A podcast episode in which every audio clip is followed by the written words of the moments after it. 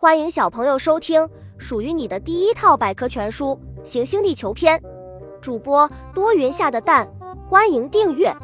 第三十三章：死寂的沙漠。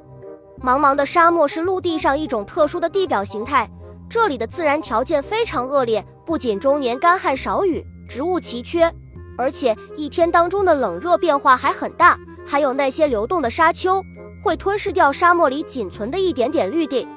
沙漠的形成，当地面缺少植物覆盖时，岩石碎块被风化成沙粒，狂风再把沙粒堆积成沙丘，铺盖在整个地面上。世界上几乎所有的大沙漠都是这样形成的。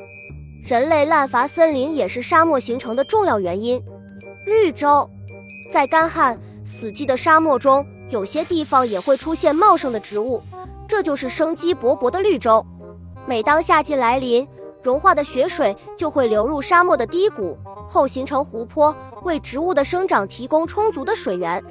鸟瞰撒哈拉沙漠的绿洲边界，撒哈拉大沙漠，号称“死亡之海”的撒哈拉大沙漠是世界最大的沙漠，它位于非洲北部。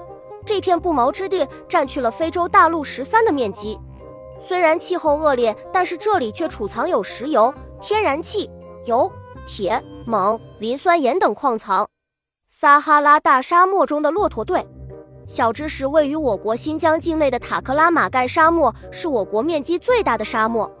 海市蜃楼，在沙漠中旅行的人们有时会突然看到空中出现楼台、城廓、山峰等奇异现象，人们称它为海市蜃楼。这是光在密度不均匀的空气中传播时发生折射现象造成的。海面、湖泊、雪原。戈壁等地方也会有这种现象发生。本集播讲完了，想和主播一起探索世界吗？